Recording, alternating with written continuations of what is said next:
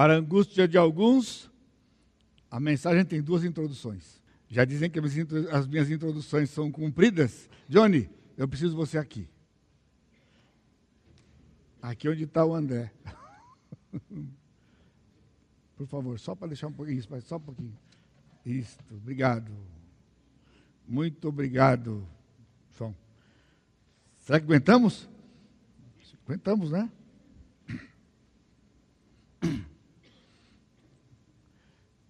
Um dia especial em um ano especial. Exatos 40 anos atrás, já foi mencionado pelo Segre, aquele primeiro irmão que deu aquele testemunho, né? É seu amigo de turma, não é? Lá no ITA, amigo de turma do João Pedro no ITA, e ele falou dos 40 anos, porque foi em 1978, quando o Senhor resgatou aqui na Maranata um pecador.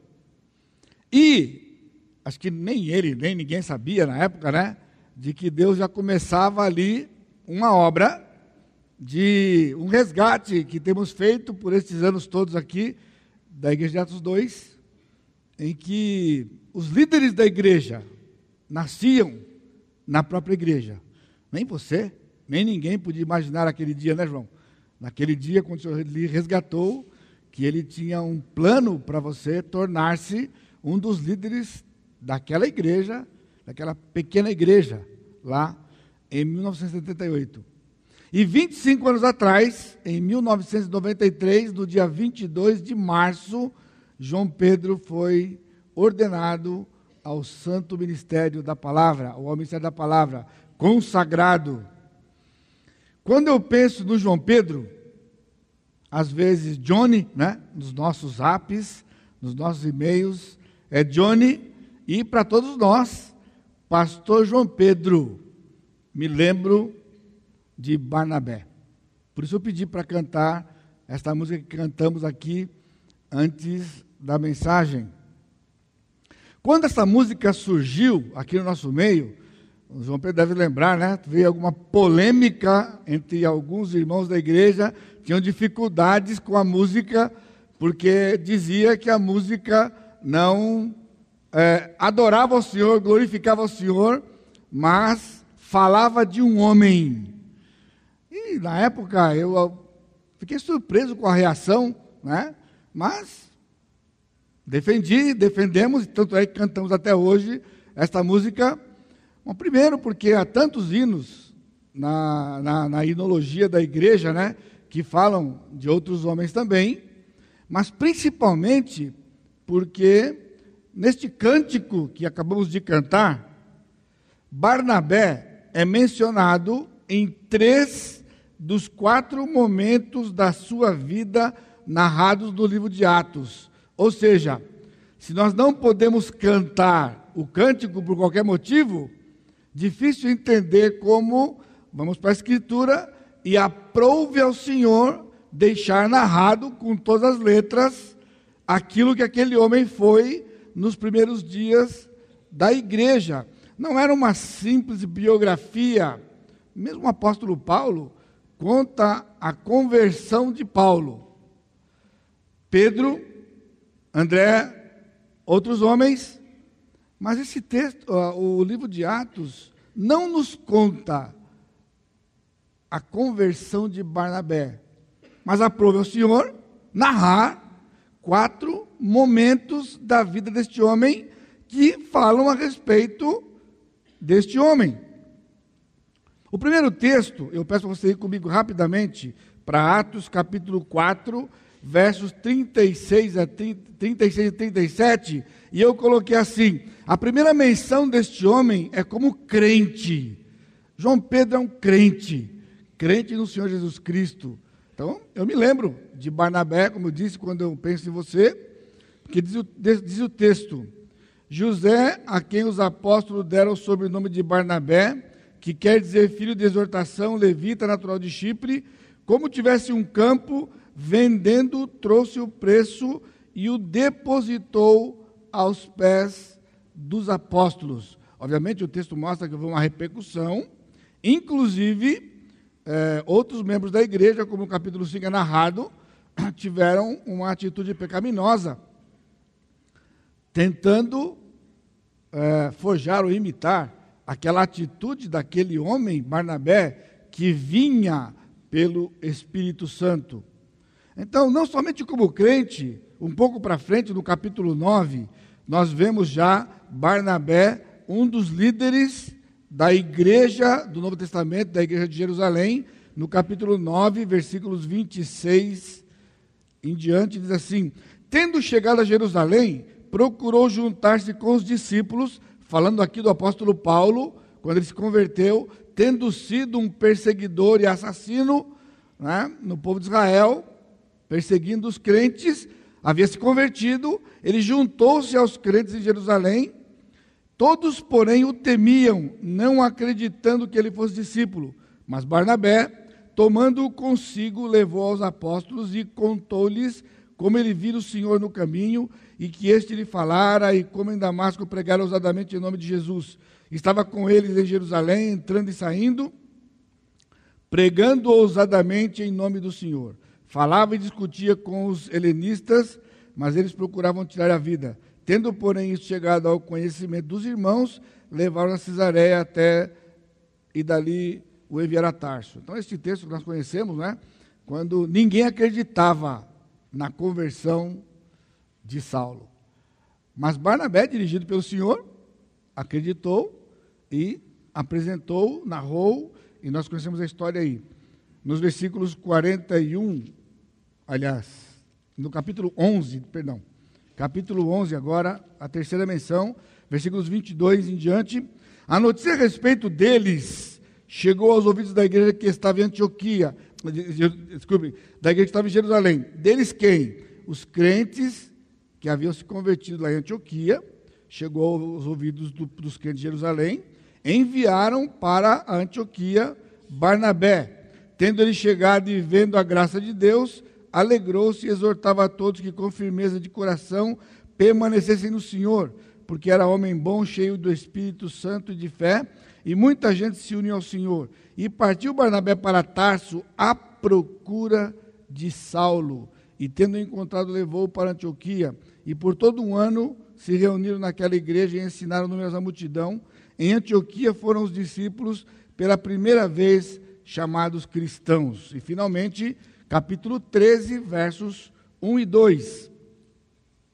Havia na igreja de Antioquia profetas e mestres Barnabé, Simeão, por sobrenome Níger, Lúcio de Cirene, Manaém, Colasso de Herodes, o tetrarca e Saulo. E servindo eles ao Senhor e jejuando, disse o Espírito Santo: Separai-me agora a Barnabé e a Saulo para a obra a que os tenho chamado. João, irmãos, dos privilégios que Deus me tem dado nesta vida e ministério, você, João, é um deles. Você é um deles. Um homem chamado precisa de três coisas. Três coisas: um ministério, um mentor e um companheiro. Aqui na Igreja Batista Maranata, Deus me deu duas destas três coisas: o ministério, e um companheiro. E um companheiro. Por isso, você me lembra, Barnabé. Agora, me entendam, irmãos, está bem frisado aqui, e eu espero que na sua mente também. João Pedro não é Barnabé, e nem eu, muito menos, Paulo. Eu disse que ele me lembra Barnabé por aquilo que está escrito nos textos que eu li e aquilo que João Pedro representa na minha vida pessoal. Então, o que eu vejo, na verdade, então, eu vejo em você, João, as mesmas qualidades e dons deste homem. Ainda mais, eu tenho desfrutado destes teus dons, especificamente durante esses 33, 33 anos que estou aqui, dos quais 25 como companheiro de ministério. Eu não consigo imaginar este ministério aqui, sem você. Não digo isto pela presença sua física, mas sim pelos seus dons e ministério. Então, quando o senhor me trouxe para cá, em 1985, eu tinha visto João Pedro apenas uma vez na minha vida e na vida dele, e nos vimos assim, num evento qualquer, lá no acampamento Maranata, né? e eu chegando de São Paulo, uma igreja rival daqui, na verdade, a igreja Maranata era rival de Lajeado, Lajeado de, de Maranata, na, nas nossas programações de piquenique de do acampamento lá. E num desses eventos, lá estava aquele rapaz magro, alto, sempre foi alto, né? E aí, chegado pouco tempo na igreja, aquilo ali devia ser aí por volta de 1979, 80, né? Era bem logo depois da conversão de João Pedro. E foi a única vez que vi o João Pedro. Então, quando eu cheguei aqui na igreja, convidado para ser o pastor da igreja, assumindo o ministério aqui, João Pedro era um diácono da igreja, um dos diáconos da igreja, da turma nova, e um dos diáconos. Então, a Valéria, como era amiga da Lia, lá de adolescência e juventude, do acampamento, elas se conheceram amigas, né? Então, por chegarmos aqui naquelas condições, então, as nossas duas famílias se uniram, né? E nos tornamos, desde então, grandes amigos. Nossas famílias, e então Deus nos deu os nossos filhos, e eles foram criados como irmãos. Eles são, eles se autodenominam os sete. Os sete. Interessante que Karina e o, e o, e o Davi, que eram os mais velhos, né? A gente olhava para os dois assim e tal, né? Ou seja, nenhum dos nossos filhos se casaram entre eles. E se você conversar com eles até hoje, aí por quê? Que vocês nunca se casaram, viviam tão, tanto tempo juntos, tão, porque a resposta é: mas irmão não casa com irmão. Como que irmão vai casar com irmão? Ou seja, não entra na cabeça deles. Por quê? Porque o sentimento que eles têm tido e têm vivido entre eles são sentimentos de irmãos. Então, na verdade, eu recebi aqui, ao chegar naqueles dias, um amigo, diácono, naquela velha dispensação, meio policial do pastor, não ele especificamente, né, mas a figura do diácono tradicional daquela época das igrejas batistas, né, era meio que chefe dos pastores, né, então tinha que passar pelo crivo dos diáconos, né, os diáconos sempre como guardiões da igreja, aí, enfim. Mas um amigo. Quando eu, eu, eu, menciono que eu me lembro de Barnabé, porque aqueles primeiros anos eram anos difíceis aqui, em muitas situações, né? É, Para a igreja, uma igreja pequena, uma igreja nova, né?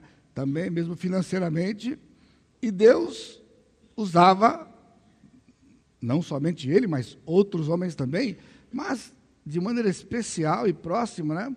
João Pedro, na minha vida, e na vida da minha família, na vida dos meus filhos, não é?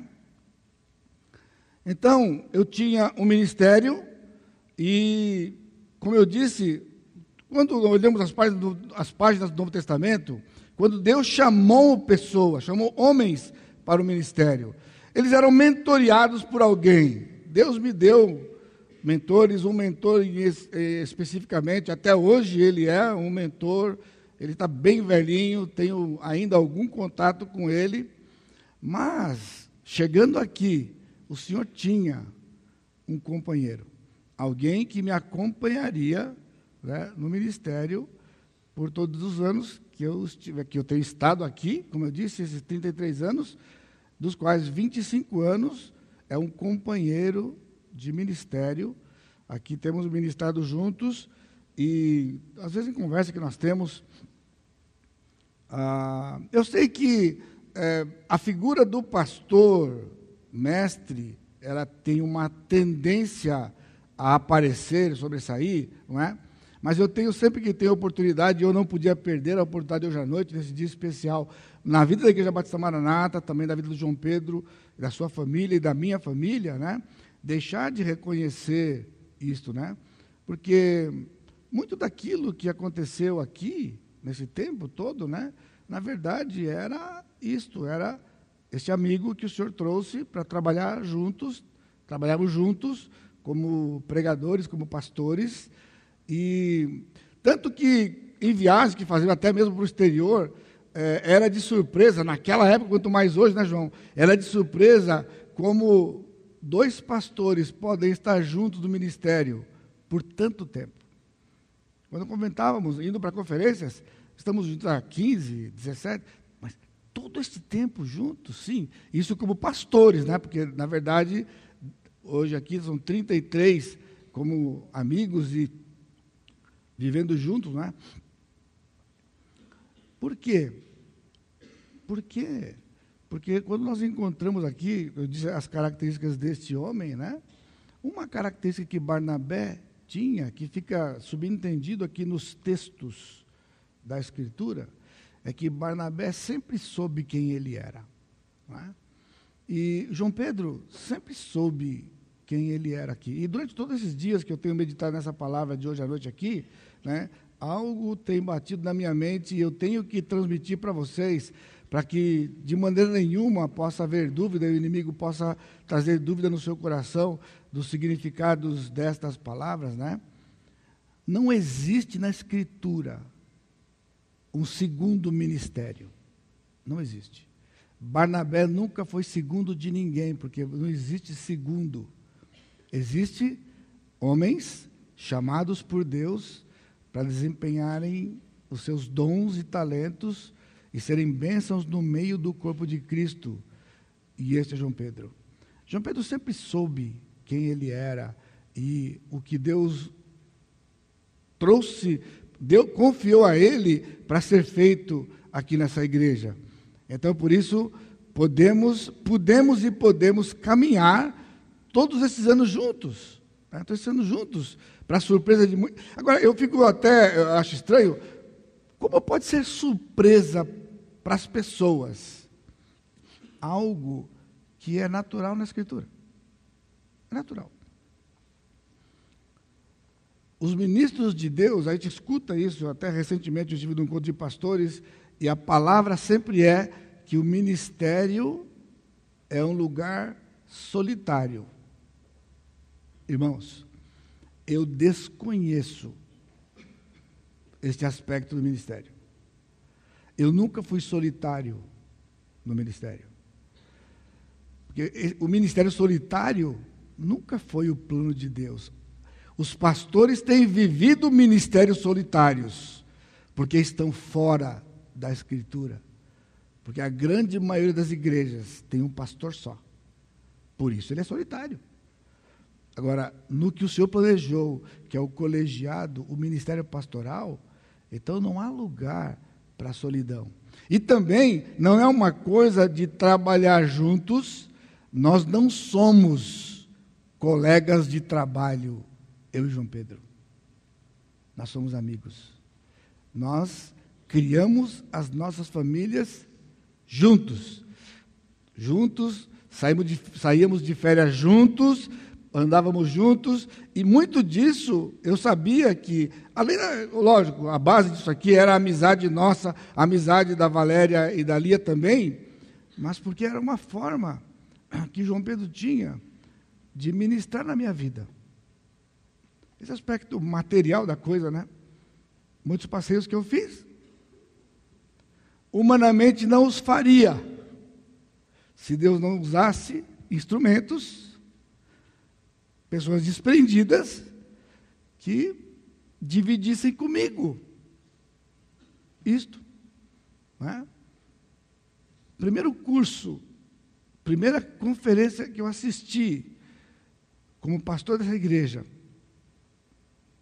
João Pedro me chamou, eu estava aqui três meses, mais ou menos, como pastor da igreja, e ele me procurou um dia e falou, irmão, né? Aquele sotaque característico, irmão.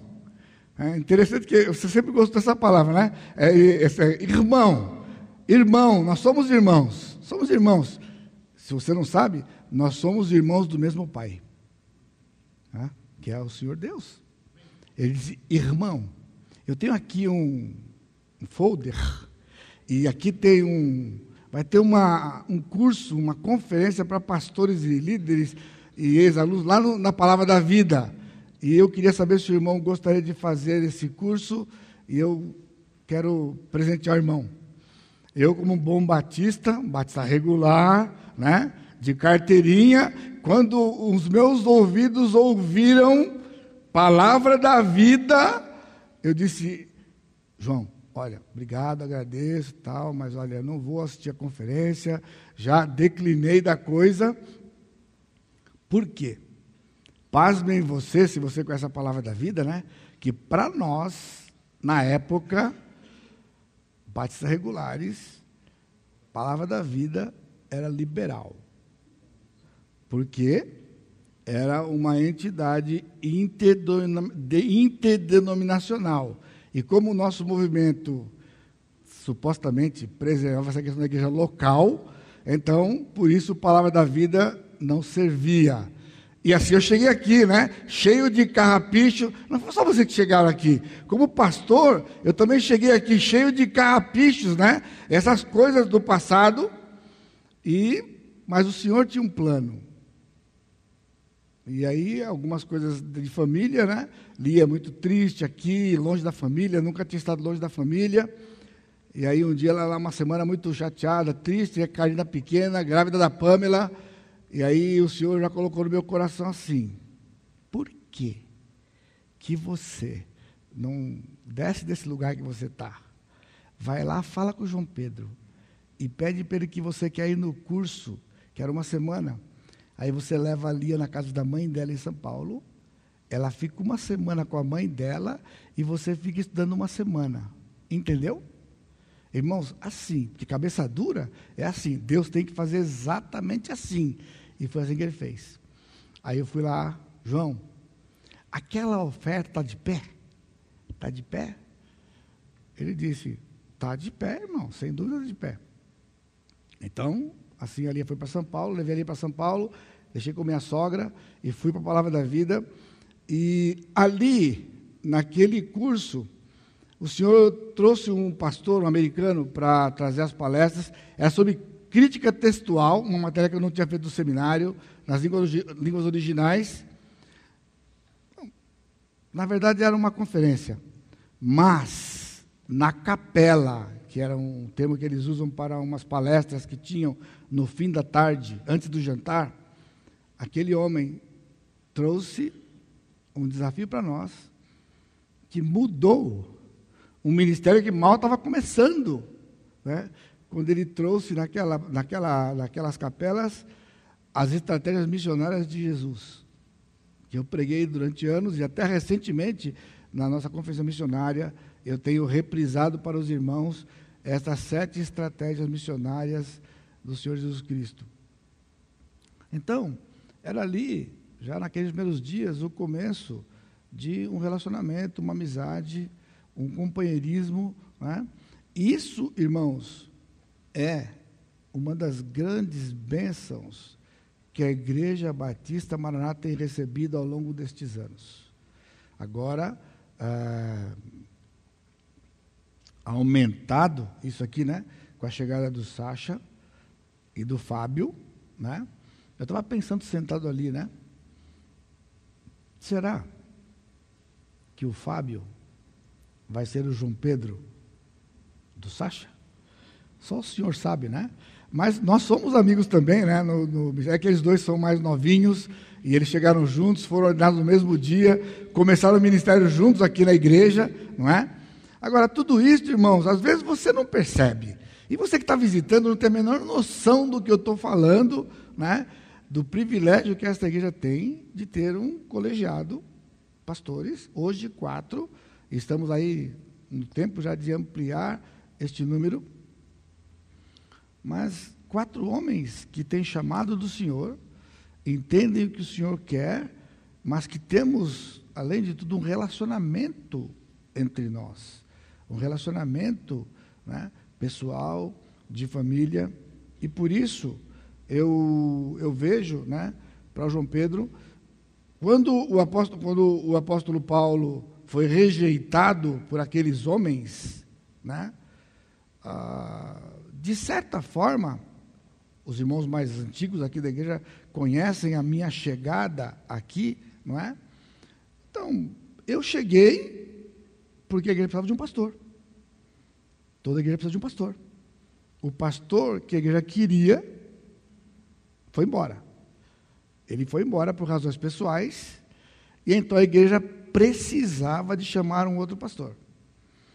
E assim cheguei eu aqui, né? Não como um salvador da pátria, como normalmente os pastores chegam, porque as igrejas passam por problemas com os pastores, pastores então vão embora e chega um novo pastor, salvador da pátria. Não era o meu caso. Eu chegava aqui na Igreja Batista Maranata como um mal necessário. Por quê? Quem nós queremos foi embora. Bom, então serve o Senhor mesmo, né? Pastor, eu estou dizendo porque eu ouvi, irmãos, isso aqui, naqueles dias, não foi uma nem duas vezes, não, N vezes, com todo o carinho das pessoas, mas palavras diretas e duras, mas com todo o carinho, né? Pastor, olha, faz seu ministério, vai tranquilo, nós estamos aqui, nós queríamos o outro, tá bom? Mas só fica tranquilo, toca aí, não se preocupa comigo não, toca aí, né? Bom, tudo bem, então é assim eu tinha que fazer aqui, né? Então, Somente quem conhece um pouco deste lado pode entender aquilo que Barnabé foi naqueles dias para o apóstolo Paulo e aquilo que o pastor João Pedro foi na minha vida pessoal, quando chegando aqui, né, amado pela igreja, mas amado como um desconhecido. Né? Alguém tinha que fazer esta ponte. Não havia um outro pastor para fazer. Mas João Pedro, um diácono, então começou, nós nos aproximamos e assim o João Pedro fez esse papel de estar me dando suporte, me ajudando a entrar no meio da família e conseguir o meu espaço no meio da família, família essa que ele já fazia parte por seis anos, de 78 a 84, eu cheguei no começo de 85, já quase né, sete anos, João Pedro fazia parte da igreja. E um diácono era uma autoridade dentro da igreja, né? um oficial da igreja naquela época, naqueles moldes. Então, isso tudo era um papel natural para ele de estar me apoiando, me ajudando, né? Me ajudando a desenvolver o ministério. Isso, eu poderia ficar aqui contando histórias a noite toda para os irmãos aqui, daqueles primeiros anos, né? Quantas situações em que lá estava João Pedro do meu lado, né, me ajudando, me apoiando, ou seja, viabilizando o ministério, né, o meu ministério aqui dentro da igreja. Até que, passados aí oito anos de quando eu cheguei, por isso que eu fui para Atos 13 no final, né? Porque oito anos depois, o Senhor mostrava para a gente realmente o que o Senhor tinha para a vida de João Pedro. João Pedro não ia ser somente um diácono dentro da igreja, que era uma, algo, ou uma função importante da igreja, sem dúvida nenhuma, né? mas um dos pastores desta igreja, para ministrarmos juntos, né? e que esse tempo se estenderia por tanto tempo quanto 25 anos. E exatamente como está aqui, né? Paulo e Barnabé já estavam juntos na igreja de Antioquia, quando o Senhor separou esses dois homens para um outro ministério juntos como missionários. Independentemente do fato de que Paulo e Barnabé não continuaram nesse ministério juntos por tanto tempo, como missionários, até porque a função do missionário é sair fincando a bandeira. Então Paulo foi para um lugar, depois e Barnabé foi para outro. Mas o Senhor nos mostrou claramente naquela época, em 93, que o Senhor tinha um plano para João Pedro. É como se estivesse dizendo: ó, separa esse cidadão aí, separa esse cidadão, né, para a obra que eu o tenho chamado. E era a obra do ministério pastoral. A razão era, né, porque Deus colocou no coração do João Pedro, desde que eu cheguei aqui, eu escutava né, nas nossas conversas, João Pedro tinha o coração na educação e uma visão que também era do missionário fundador dessa igreja, de uma escola cristã. E o Senhor usou João Pedro para que a escola cristã fosse fundada e Deus mostrou, colocou no coração de João Pedro este entendimento, não é? de que uma vez que ele iria para fazer essa, essa, esse ministério lá na escola, de, de maneira pioneira, se você não sabe, é a primeira escola no Brasil com filosofia de educação cristã. Apesar de que a história não nos reconheça, e nós não temos não um pouco preocupado com isso, este é um fato. Né? Porque qualquer escola, inclusive o Mackenzie hoje, quem tem feito esse papel de divulgar material, e é uma escola antiga nos moldes, mas com a filosofia de educação cristã na sua base, a igreja, a escola cristã, na época batista regular, é era a igreja, é a escola, na verdade, pioneira. Então João Pedro entendia que como pastor, ele teria melhores condições para desenvolver esse ministério lá na, na escola cristã, onde a sede até hoje é nas dependências da Igreja Batista da Fé, Igreja Batista Regular da Fé. Não é? Então, assim, João Pedro entendia do Senhor que tinha um chamado para o ministério, e então assim foi concretizado, e no dia 22 de março de 1993, João Pedro foi ordenado e tornou-se um dos pastores da igreja. Eu acho que, se não me engano, foi o segundo ou terceiro que deu testemunho lá, foi o pastor Roberto. O pastor Roberto é pastor de uma igreja cristã evangélica lá em Goiânia. E o pastor Roberto veio no segundo ano de ministério que eu estava aqui como seminarista, veio para cá, foi um dos pastores da igreja também por alguns anos, juntamente comigo e com João Pedro. Depois Deus o levou para outro lugar, né, onde ele está hoje lá em Goiânia. E eu e João Pedro continuamos aqui, esperando a chegada do Sacha e do Fábio, que chegaram em 2011 na verdade, foram ordenados, não é? 2011, se não me falha a memória. Irmãos, na verdade, é um culto de gratidão ao Senhor pela vida do João Pedro, né? Por tudo aquilo que ele tem representado para a igreja e no meu ministério pessoal, na minha vida pessoal e na vida da minha família. Então, esse é um dia especial para vocês, é um dia especial para nós também. Para mim, como pastor, como pessoa, e também para minha família, né, que tem sido ministrada de muitas formas pelo, por este irmão. Mas eu quero usar este, esse momento especial para um desafio também especial para toda a igreja, para toda a igreja. Ou seja, nós não viemos aqui para poder falar do João Pedro, eu sei que ele fica todo constrangido ali na frente, né? só eu que estou vendo como ele está aqui. Né? Mas, meu irmão, está escrito lá, tá? A quem honra, honra. Então, nós estamos aqui fazendo esse papel. Porém, a glória, sem dúvida nenhuma, é do Senhor Jesus Cristo, e que é o nosso Deus, é uma gratidão, mas aproveitar desse momento precioso para nós, para que seja um desafio para a igreja toda se ele está complicado, vai ficar agora, e mais um pouquinho, eu tenho que tomar bastante cuidado com as palavras, para que você não entenda mal, nem ele entenda mal e ele caia de costas aqui, né? caia para trás aqui, né? Irmãos, eu gostaria de desafiá-los a olharem para o João Pedro. Nota que eu não disse pastor João Pedro. Olharem para o João Pedro como uma inspiração como crente. Uma inspiração como crente. Notem, eu disse inspiração e não perfeição. Para conforto dele, porque senão ele fica mal. Então, inspiração. Qual é o seu chamado? O seu chamado.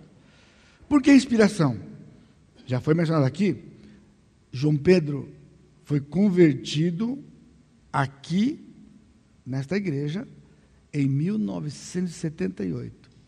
É a única igreja do João Pedro. Ele ficou um tempo indo lá no, no Rio de Janeiro a trabalho, tal, frequentou a igreja lá, mas a igreja dele é aqui. Ele estava fazendo uma voltinha lá, mas igreja aqui. João Pedro, como muitos de vocês, nasceu aqui dentro desta família espiritual. Nasceu aqui e aqui tem estado por esses 40 anos. Aí, quando eu estava nesse ponto aqui da mensagem, já tudo enrolado, tudo complicado aqui, eu coloquei assim: se fosse hoje uma aula de homilética, e homilética é a arte de pregar, eu seria reprovado. Então eu peço licença aos meus colegas de ministério aqui, aos aspirantes ao ministério e aos alunos, aqueles que estudam para o ministério, que estão presentes, porque com cerca de 40 anos pregando, eu posso me dar ao luxo de pregar uma mensagem como esta, sem estrutura. E o, o título, se eu pudesse dar o título, seria O Chamado. Qual é o seu chamado?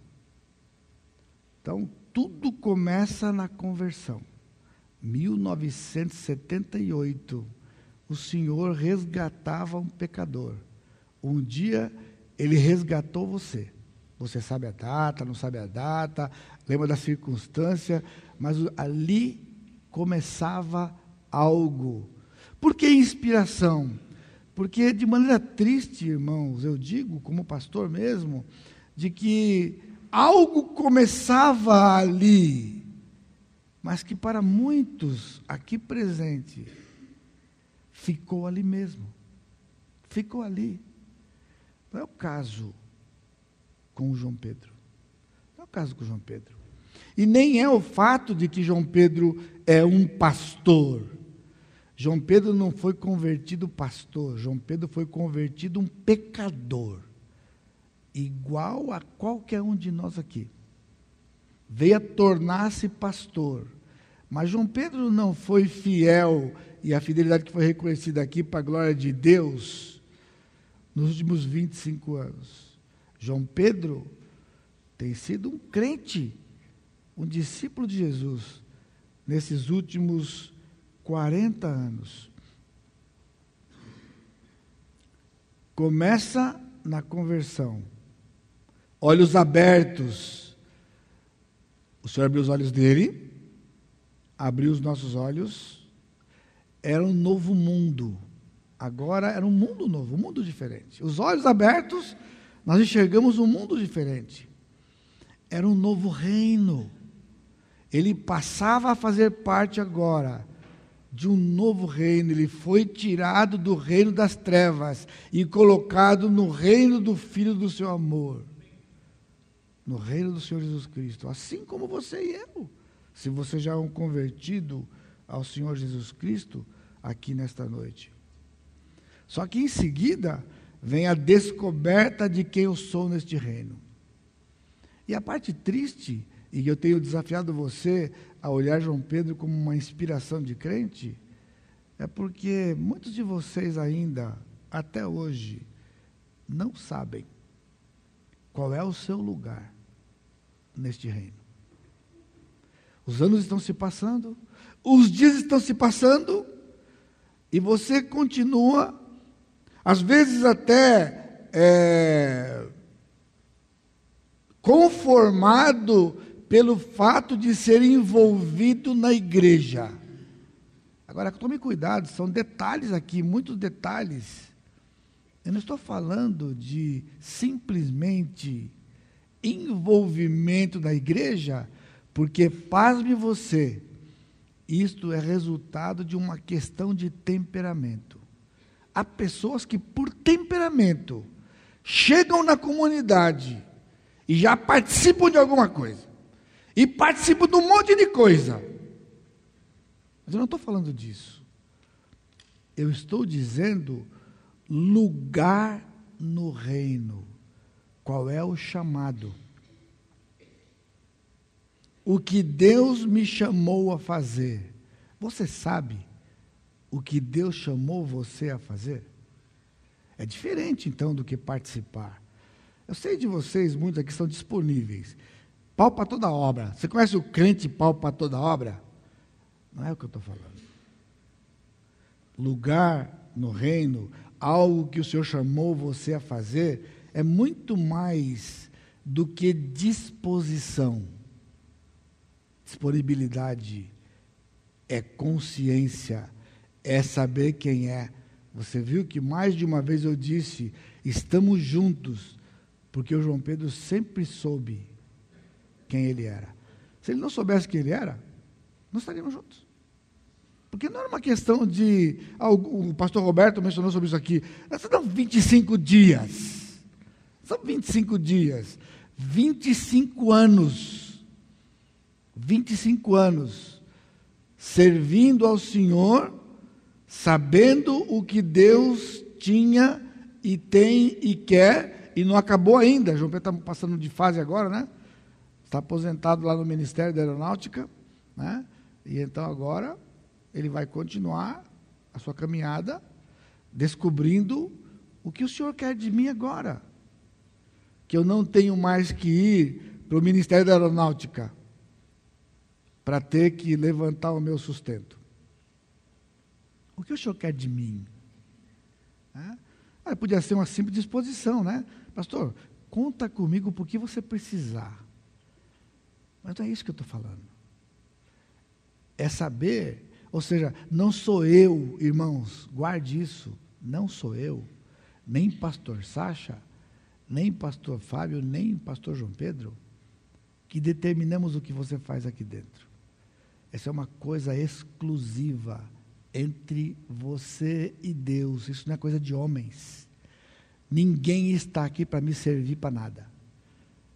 Porque Senhor só existe um, é o Senhor Jesus Cristo. E todos nós outros somos servos desse mesmo Senhor, sabendo o que Deus nos chamou para fazer, e cada um desempenhando o seu papel neste reino o reino do Senhor Jesus Cristo.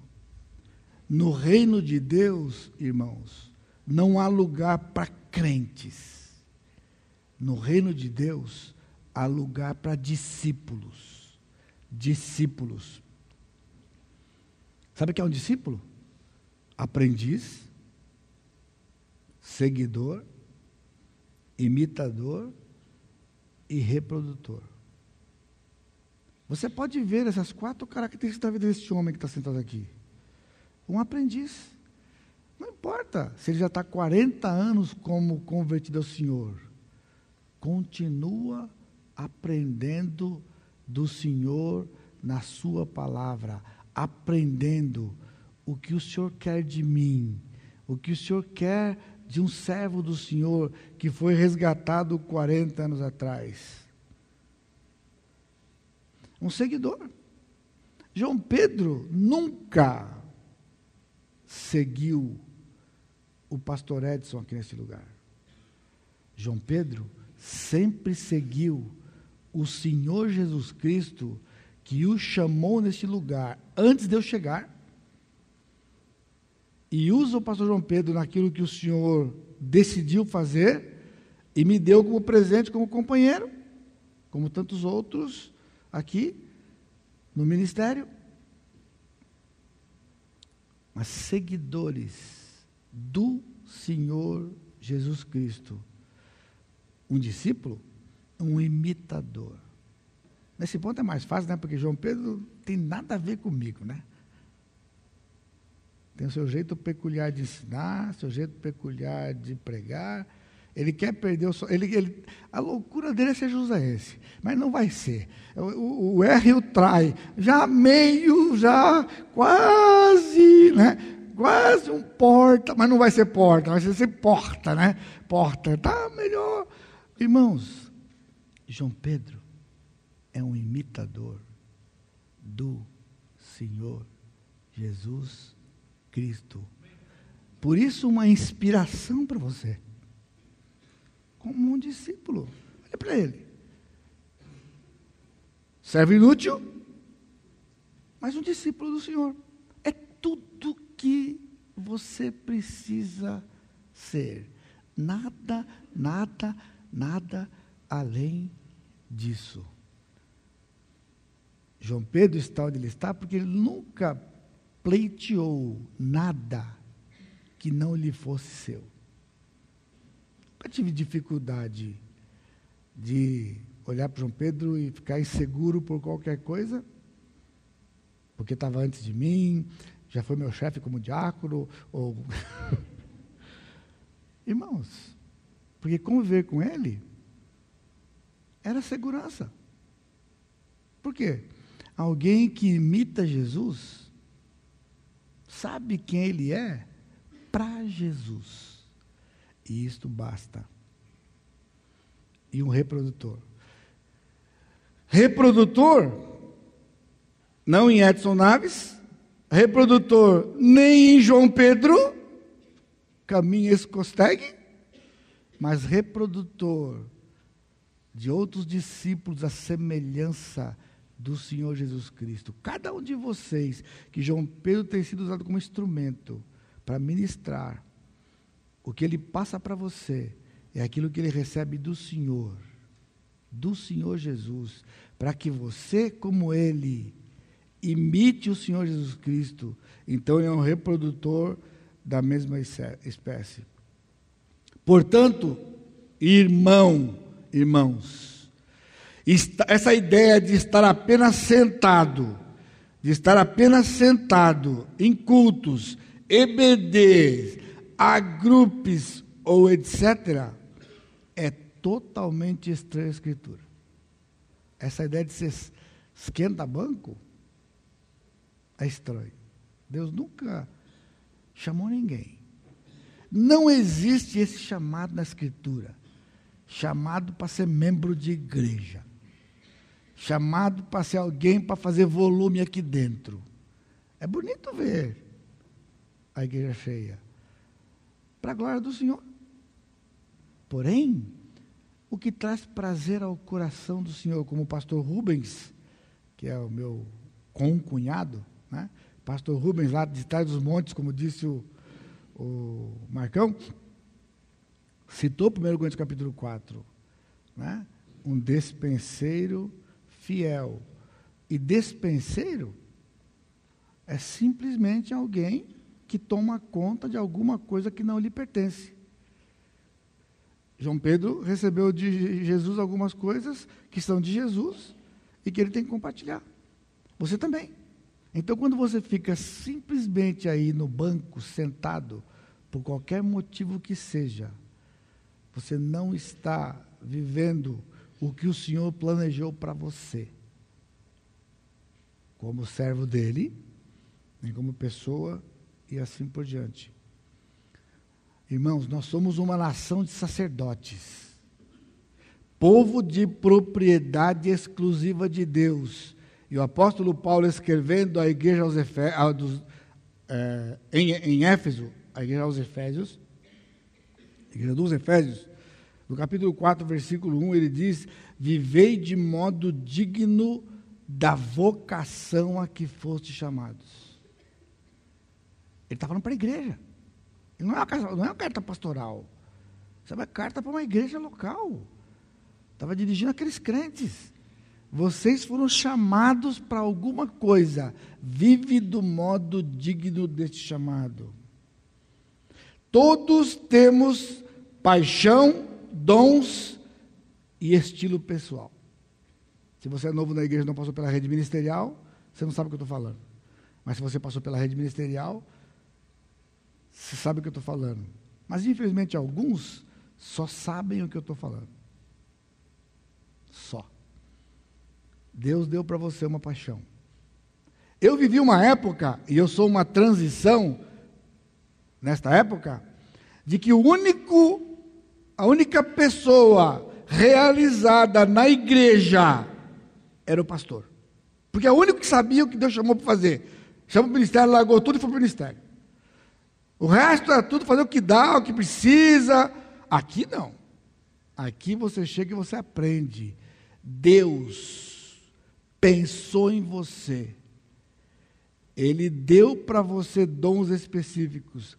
Deu um estilo pessoal para você. E colocou uma paixão no seu coração.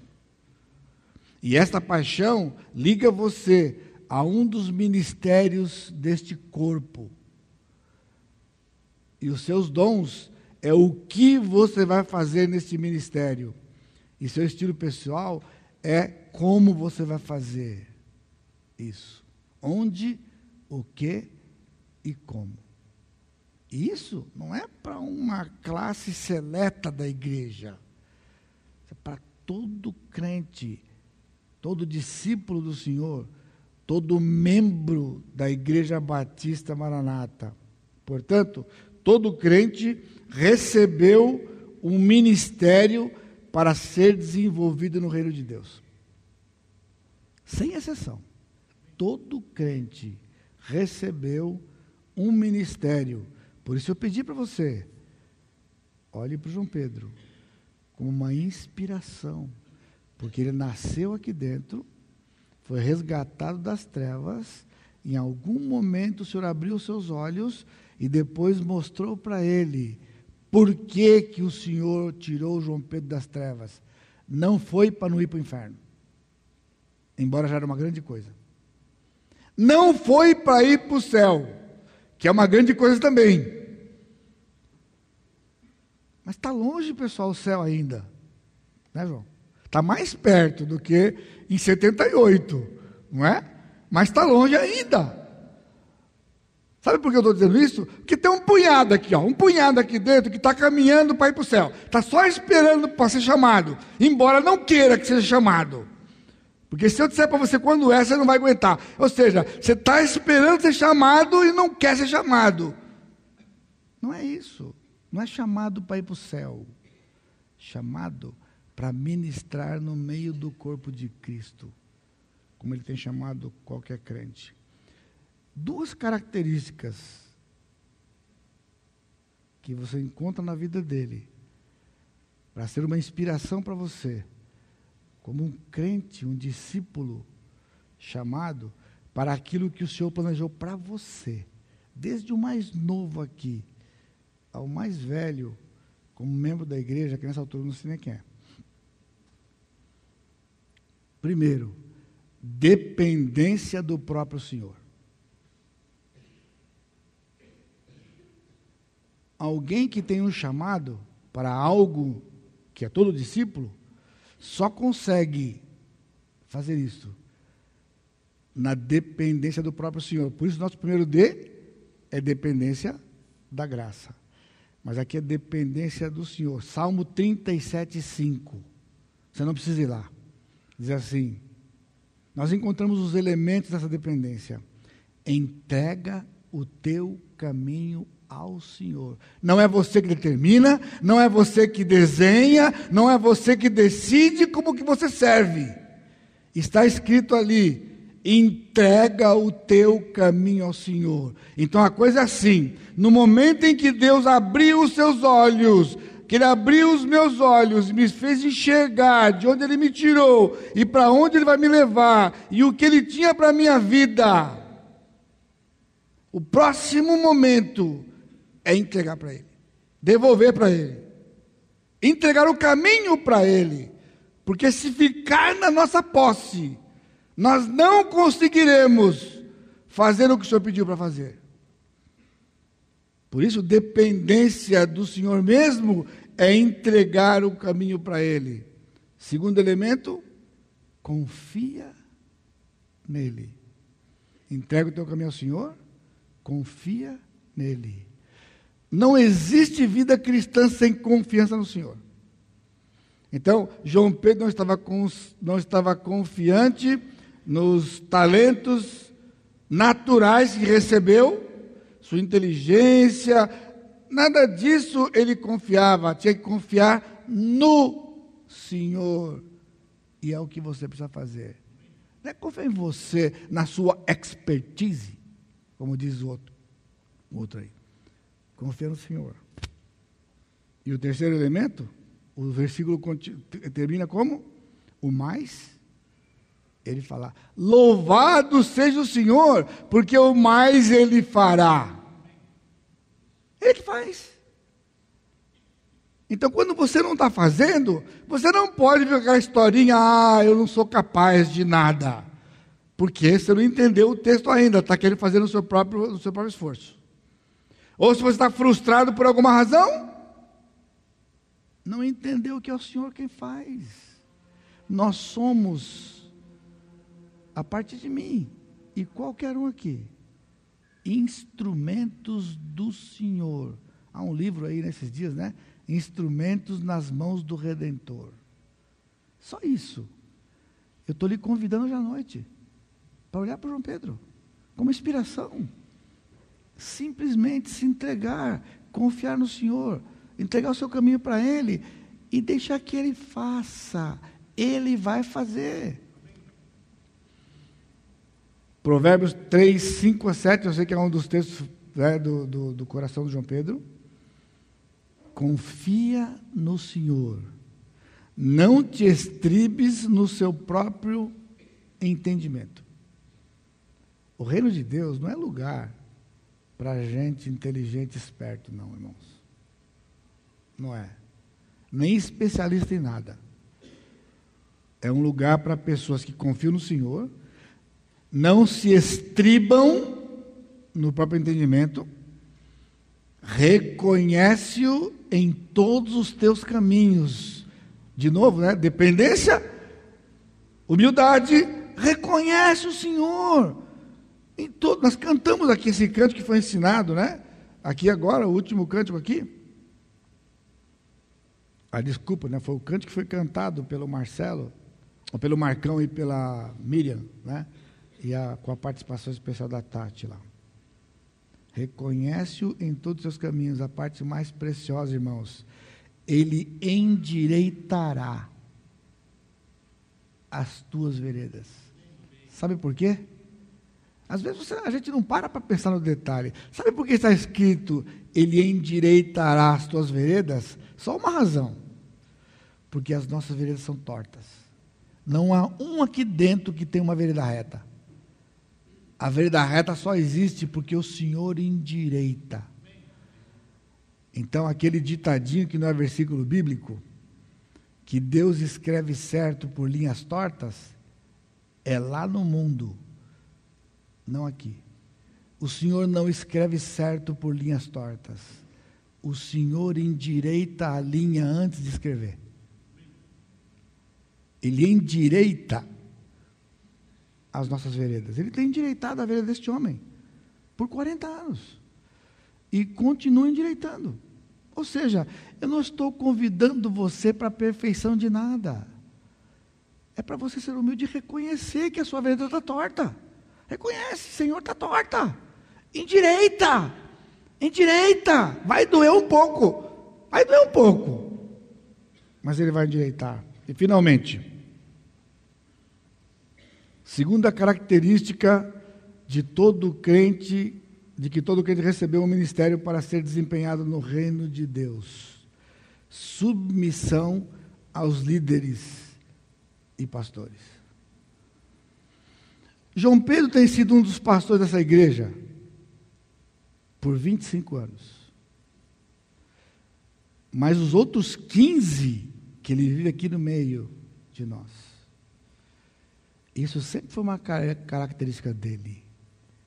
Submissão aos líderes e aos pastores. Obviamente, eu não preciso dizer para você, mas está implícito porque isso é o que está no texto. Na palavra. Na palavra. E mesmo hoje, ele é submisso aos outros pastores, assim como eu sou submisso aos outros pastores também mesmo sendo ainda hoje o pastor titular da igreja. Isso não faz de mim nada. Nada. A submissão é uma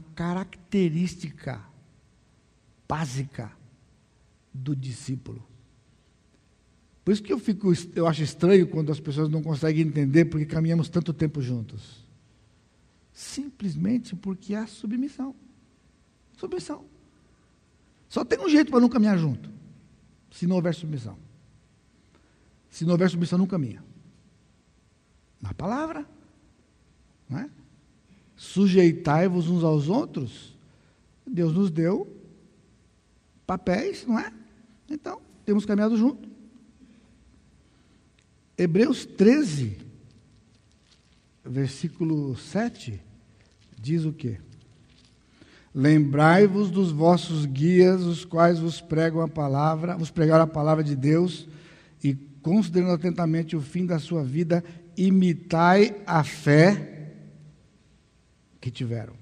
Eu sei que João Pedro, quando lembra, né, sempre com muito carinho no coração do pastor Ivan, foi sua primeira experiência. Ele não estava aqui na época quando se converteu, né? Ele estava viajando, né?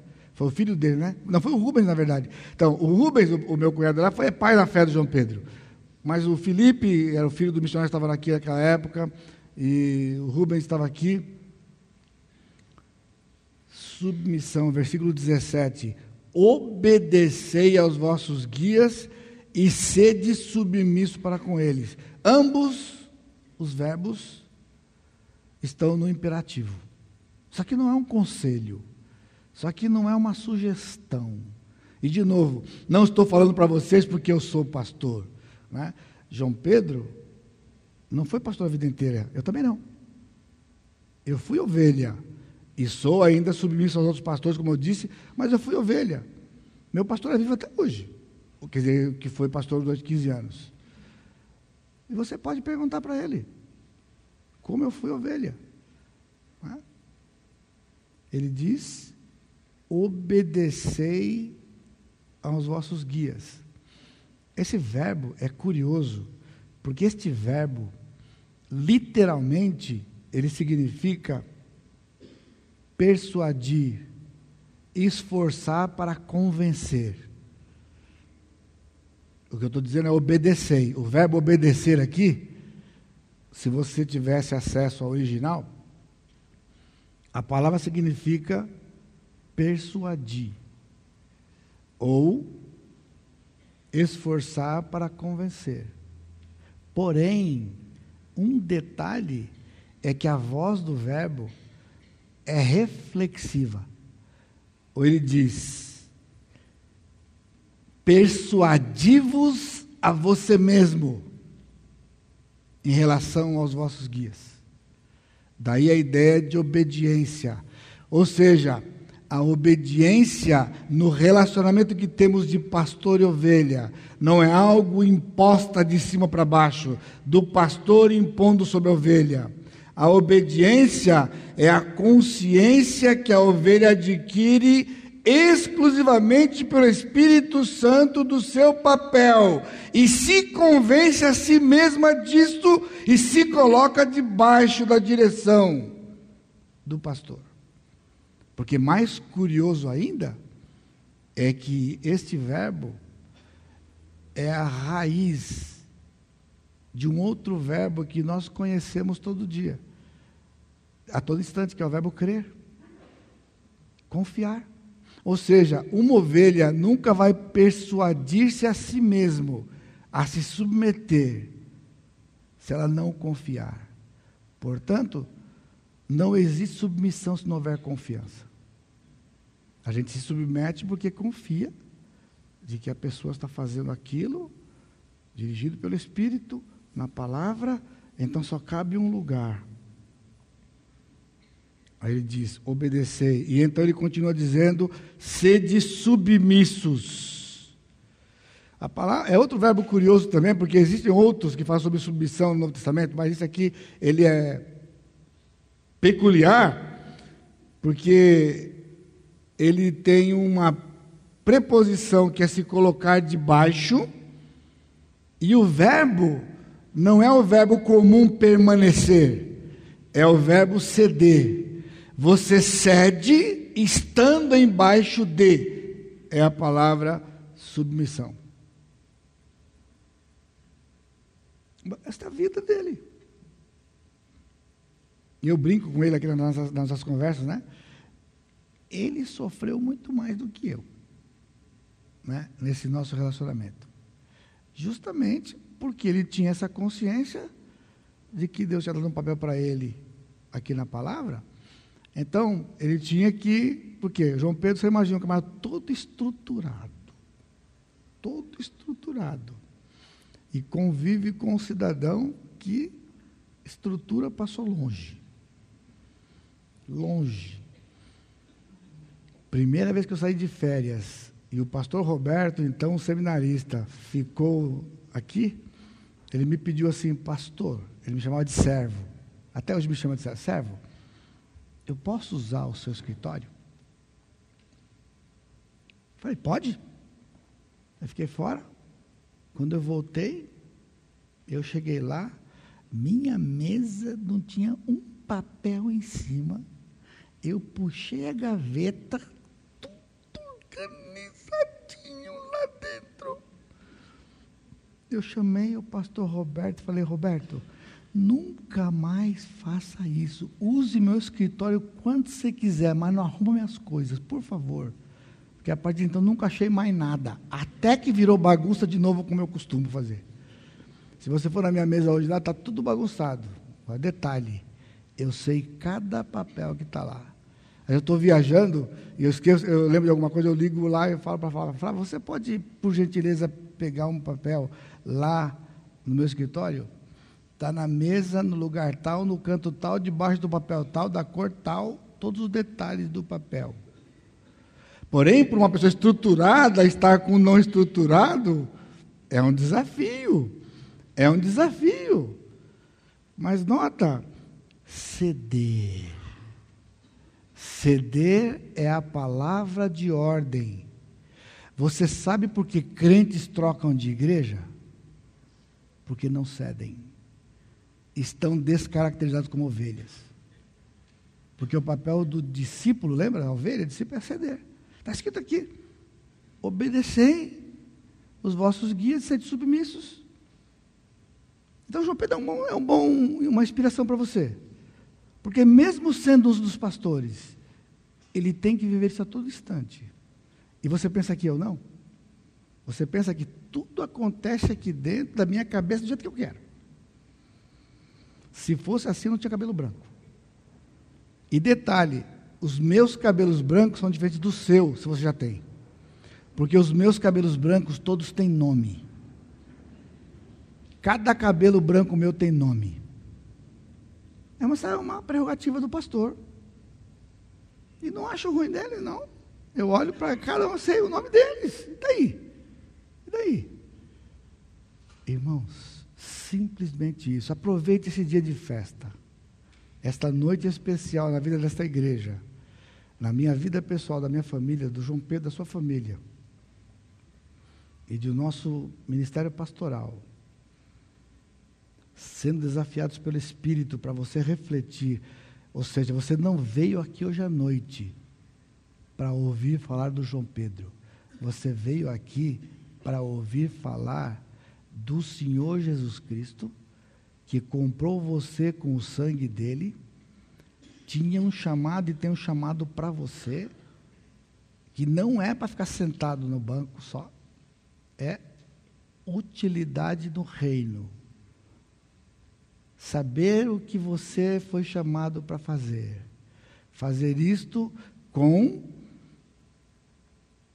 dignidade, como está aqui no texto da forma Efésios 4:1, na dependência do próprio Senhor e na submissão aos líderes que o Senhor tem colocado, aos líderes, você percebe o plural? Aos líderes que o Senhor tem colocado aqui neste lugar. Eu encerro dizendo para você o seguinte: quando em 1 Pedro o Senhor fala para Pedro que vai recompensar os pastores como supremo pastor quando ele vier, eu digo para você o seguinte: o pastor tem que pastorear como modelo. Então ele não é chefe de nada. Modelo. Aqui, quando eu peço para você fazer alguma coisa, eu peço para você fazer como eu estou fazendo. Qualquer lista aqui, meu nome é primeiro. Depois os outros pastores. Inclusive, no, no, no na virada do ano, no, no livro do pacto, lá os pastores assinam primeiro, depois você assina. Porque nós estamos imitando o Senhor e você vai nos imitar imitar o Senhor.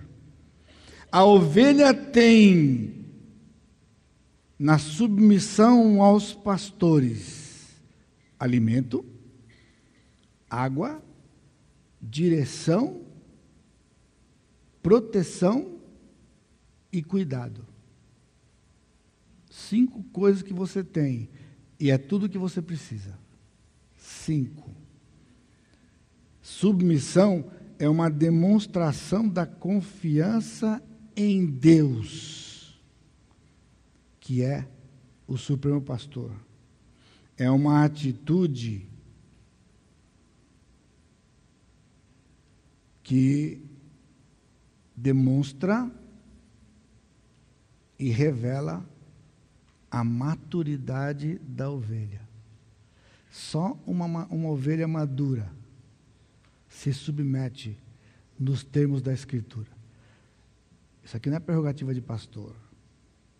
Por isso, João Pedro é, hoje à noite, uma inspiração para todos nós. Você quer honrar o Senhor, glorificar o Senhor? Com todos os defeitos que ele tem, que só ele e Deus sabem. A Valéria sabe alguns, eu não sei quase nada, mas ele sabe. Ainda assim, ele é uma inspiração para todos nós. Então, junto comigo, nesta noite, louvemos ao Senhor e agradeçamos ao Senhor pela bênção que João Pedro tem sido no nosso meio nestes anos e vai continuar sendo, conforme a vontade do Senhor.